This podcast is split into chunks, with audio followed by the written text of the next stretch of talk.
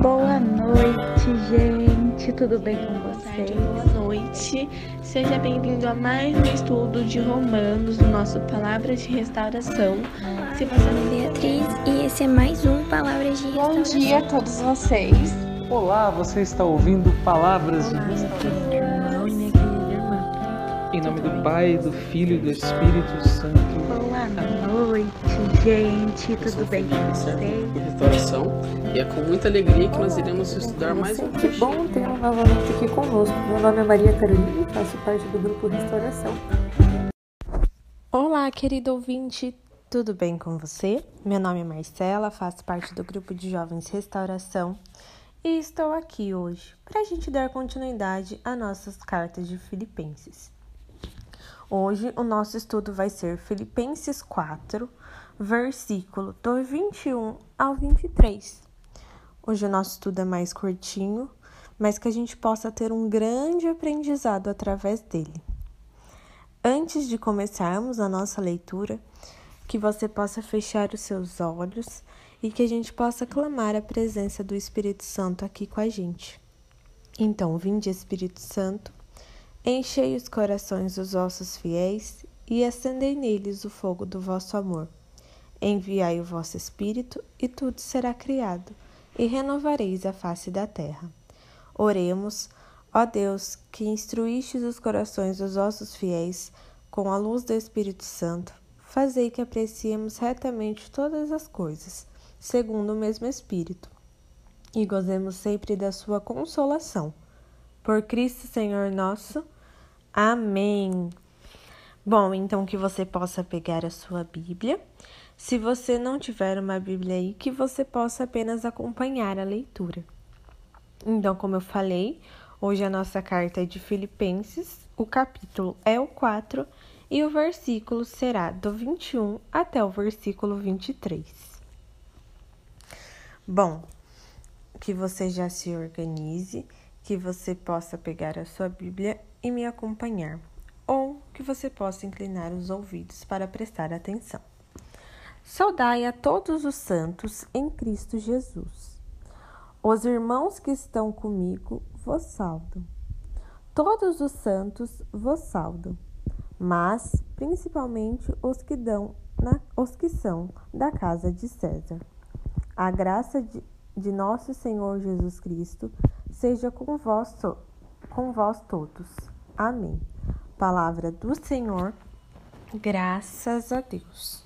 Bom, o que Paulo vem nos trazer com essa carta é a importância de desejarmos a graça de Cristo para as outras pessoas. Então ele, ele inicia essa carta, né, lá no comecinho, ele já desejava essa graça.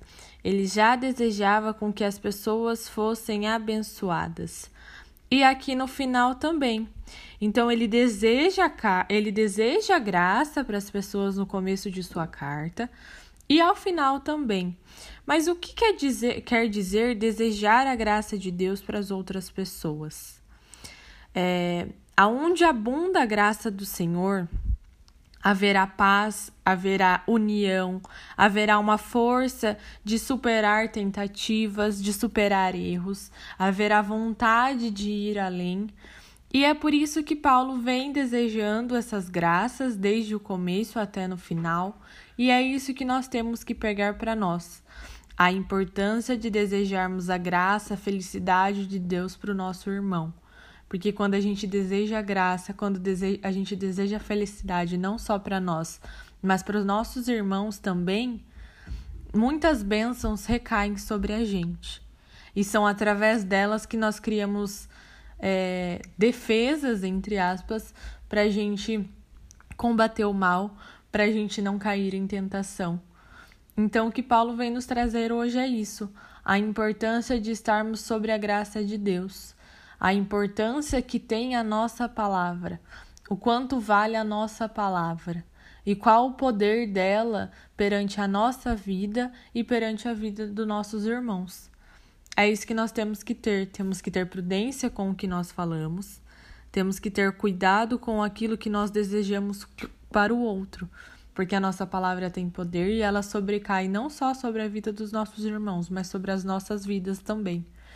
Paulo, ele é um exemplo para a gente de fé, um exemplo de perseverança, um exemplo de caminhada. E nessa carta a gente pôde ver muitas coisas que ele fez. Ele pode ser um exemplo de vida mesmo para nós, irmãos. No entanto, para a gente relembrar, ele fala no, no, no versículo 23: a graça, do, a graça de nosso Senhor Jesus Cristo seja com vós todos. Amém. Então ele deseja que a graça de Deus, aquela graça que nos traz uma paz, que nos traz alegria, que nos faz continuar, esteja com todos nós.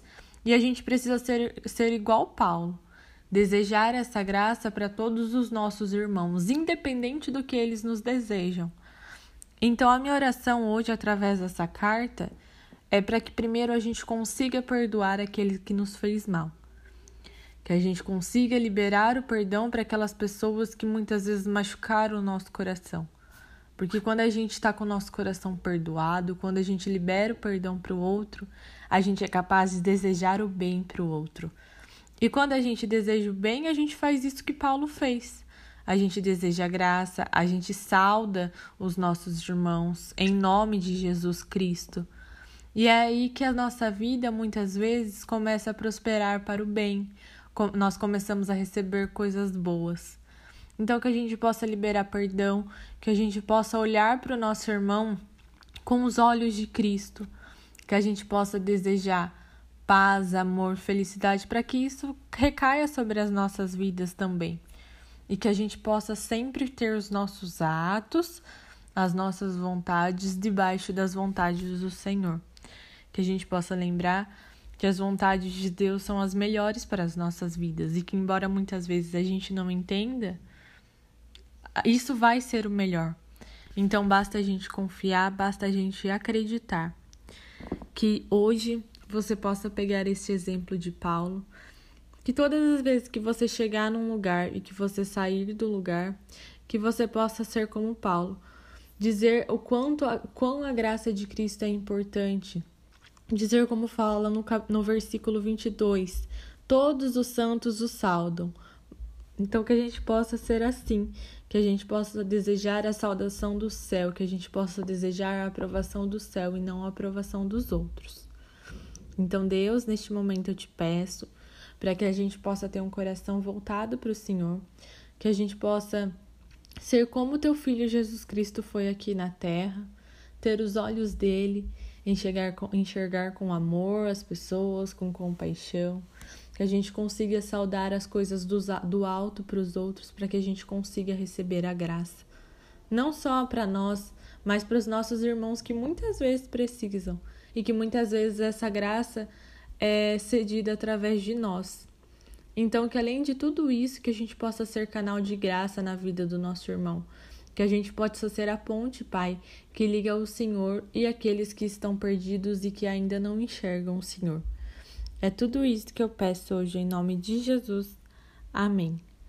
Espero que você tenha aprendido um pouco, espero que essa palavra tenha edificado o seu coração, tenha trazido novos ressignificados para as coisas e que a gente não esqueça sempre de conversar com o irmão, de saudar o irmão em nome de Jesus para que as coisas boas, para que as graças dos céus possam ser derramadas em nossas vidas. Um grande beijo, fique com Deus e até a próxima.